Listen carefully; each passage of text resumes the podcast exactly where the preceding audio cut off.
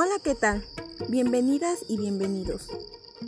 Hoy comenzamos este primer podcast y nada mejor que haciéndotelo llegar a ti como siempre. De igual manera, les hago la cordial invitación para que formes parte de esta comunidad. En Informando Ando, tomamos 15 minutos de tu tiempo para que te encuentres mejor informado. De igual manera, nos pueden encontrar en Spotify y Facebook como Informando Ando. Bueno, aquí nos encontramos en este nuevo capítulo de Informando Ando. Y qué bueno que estemos todos, ¿eh? Principalmente que estés tú. Si no, esto no tendría ningún sentido. Me presento ante ustedes, mi nombre es María Fernanda Santiago Bonilla, estudiante del Instituto IEDEP UER Zacatlán, cursando la licenciatura en Pedagogía. Y se encuentra conmigo mi compañera Tania Lisbeth Santiago Bonilla, de igual manera, integrante de este Instituto IEDEP UER Zacatlán, cursando la licenciatura en Pedagogía. Hola Tania, bienvenida. ¿Cómo te encuentras? Hola a todos, muchas gracias por la bienvenida Fernanda. Me encuentro muy contenta de poder estar aquí con todos ustedes y hablar sobre temas con fines educativos. Claro que sí. Bueno, los temas que trataremos a continuación son los siguientes. El primero que es sobre los modelos de enseñanza dentro del aula y el segundo sobre el modelo de enseñanza semipresencial. Empecemos.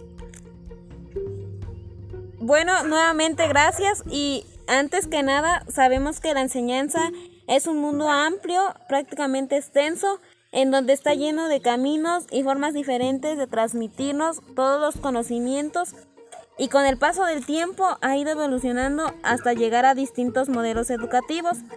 Pero compañera Fernanda, ¿a qué nos referimos con un modelo educativo?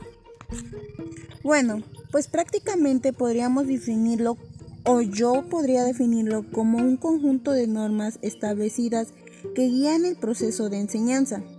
En pocas palabras, son diferentes enfoques, tanto pedagógicos como educativos, que pues establecen un patrón en la elaboración de un programa de estudios y que tienen como finalidad orientar a los docentes en su desempeño. Gracias Fernanda. Y miren, acabando de comentar este punto, pues establecer un modelo educativo nos va a permitir que la educación en un mismo lugar sea homogénea. Con esto se hace posible estudiar en un centro específico y poder cambiar a otros sin problema. Pues si no existiera un modelo educativo, cada profesor enseñaría de una manera completamente diferente. ¿Otra aportación que quisieras dar a esta pequeña introducción, Fernanda? Claro que sí. Miren, como ya sabemos, la educación va evolucionando y así como está evolucionando, también la tecnología y las nuevas generaciones van demandando nuevos modelos educativos. Y esto ocasiona que los nuevos maestros se vayan adaptando y tienen que ver la manera de diseñar algunos modelos educativos. Gracias. Y miren chicos, y chicas, y de aquí surgirán cómo van a ser planeadas las distintas cuestiones, como pueden ser el enfoque, la metodología e incluso el método de evaluación del alumno. Este puede ser por medio de un examen de conocimientos. Bueno, para comenzar por el modelo más conocido por todos los docentes, y pues este no requiere un proceso de adaptación para aprender, es el siguiente, el modelo expositivo, que también se le conoce como modelo tradicional. Y en este modelo el único que da los temas es el maestro y solo el alumno es el receptor de la información. Aquí su método de enseñanza es transmisionista a partir de la imitación del buen ejemplo, el ejercicio y la repetición. Compañera Tania, ¿nos puedes dar algunas características de este modelo? Aquí por lo general el maestro profesor debe ser bueno explicando el tema. Prácticamente en pocas palabras tiene que ser experto. Y por esto el maestro tiende a enseñarles a una gran cantidad de alumnos al mismo tiempo. Aquí el maestro su técnica para que los alumnos aprendan es por medio del, de, la memorización, que es el que es el tradicional. Es por eso que les vuelvo a repetir que por ello el maestro debe de ser bueno dando su clase, porque los alumnos se quedan con la información que les proporciona y no tienden a buscar en otras fuentes. Para exponer su tema, el profesor puede ocupar una grabadora, una televisión, el proyector e incluso la computadora. No utilizan recursos en línea con sus alumnos, pues aquí solo se trabaja principalmente con como lo que ya nosotros conocemos, que son los cuadernos, los libros, pizarrones, y es aplicado un examen para ver cómo es, cómo es que van avanzando. Bueno, como segundo modelo que tenemos es el de la imitación, que es el que más es utilizado en la actualidad. Pero compañera Tania, ¿tú por qué crees que es el más utilizado? Bueno, pues yo creo que es más utilizado porque está relacionado con las transferencias de las de los modelos clásicos de enseñanza a las al utilizar las TIC. Exacto. Estás en lo correcto. Y de igual forma, este modelo se caracteriza porque el maestro le ofrece a sus alumnos apuntes o guías por medio de correos o entre otros. De esta forma el alumno no tiene la posibilidad de interactuar o dialogar con el otro compañero. No se le proporcionan más apuntes al grupo extra.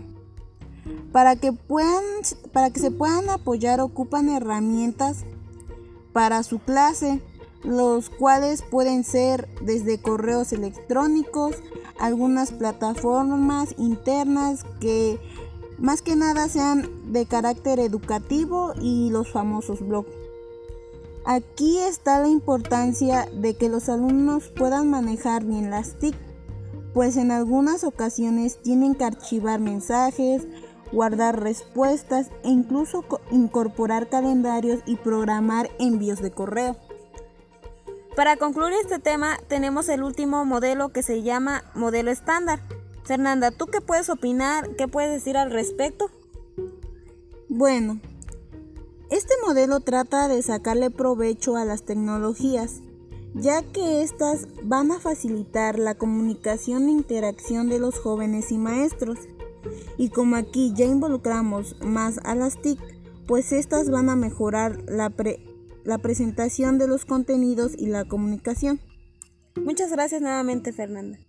Y miren, en este modelo tienden a realizar más actividades en línea, como juegos, crucigramas, diapositivas, incluso las tareas que se les deja a los alumnos las mandan por correo electrónico. Y se ocupan demasiado las redes sociales para que aquí puedan compartir tareas o actividades de los alumnos. ¿Qué tipo de TIC ocupa este modelo? Pues ocupan más de las copias electrónicas y estas son impresas. Las diapositivas, aquí los alumnos tienen que ir tomando nota y así el maestro pueda compartirles guías para que entiendan más la clase. En este modelo se requiere del uso de paquetería de Office, como lo que conocemos nosotros que son el Word, PowerPoint, Excel, entre otras. Algunas aplicaciones que les puedo comentar y compartir para hacer alguna presentación son Prezi, Emace, Pauton, Bisme, entre otras aplicaciones. Bueno, para poder concluir, que los modelos proporcionan los modelos proporcionan flexibilidad suficiente y dan lugar a que los docentes usen su propia creatividad. Ahora, démosle paso al siguiente tema que será el modelo de enseñanza semipresencial. Y para empezar, a mí me gustaría que todos tengamos conocimiento que cuando cambian los procesos sociales, por ende tienen que surgir nuevas necesidades. ¿A qué voy con esto? Pues que debemos buscar nuevas alternativas para así poderlas satisfacer. Tania, danos tu opinión acerca de lo comentado. Sí, claro. Así como hoy en día con los actuales modelos que suponen una evolución donde se incorporan elementos que brinden mayor autonomía y protagonismo para los alumnos y esto se dará en el proceso enseñanza-aprendizaje. Aquí es donde la figura del profesor y su modelo de enseñanza se estará dando de forma muy mínima en los alumnos.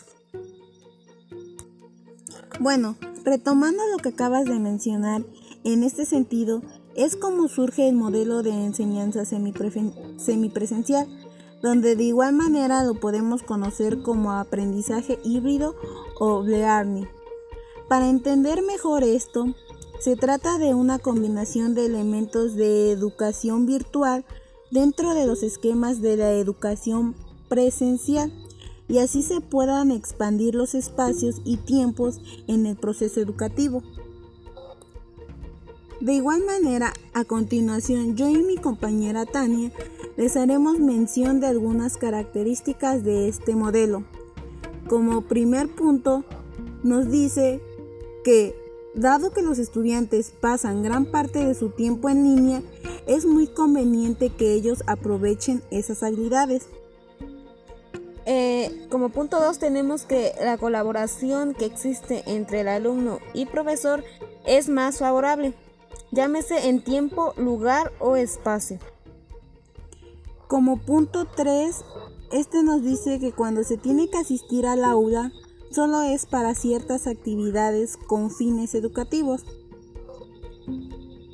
El punto número 4 nos dice que existe una libertad para poder decidir cuándo, dónde y cómo tomar dichas clases.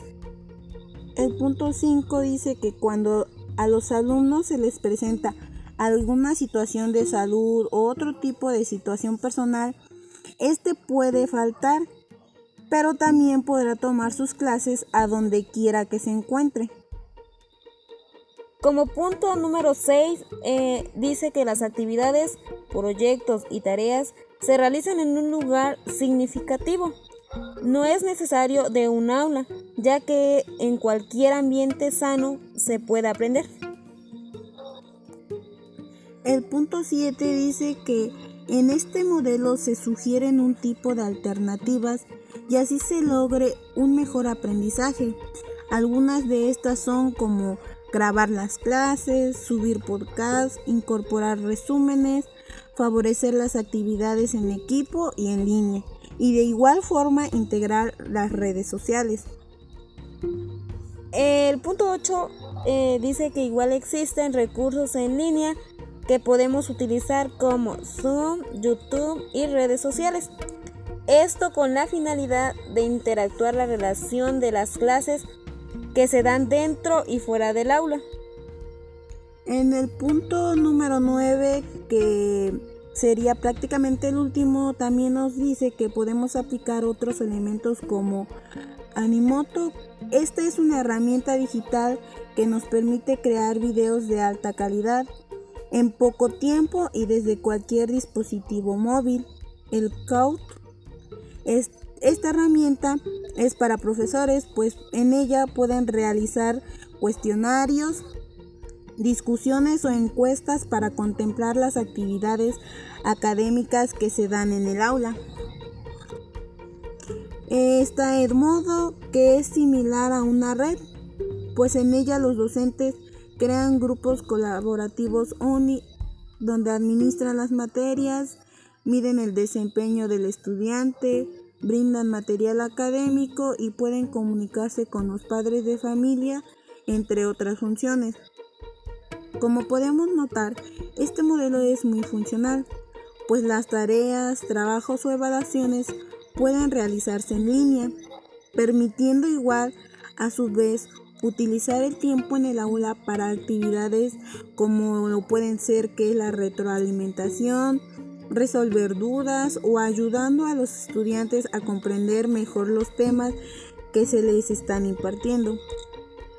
Bueno, ya como para culminar, ¿qué es lo que aportarías en este podcast, Tani?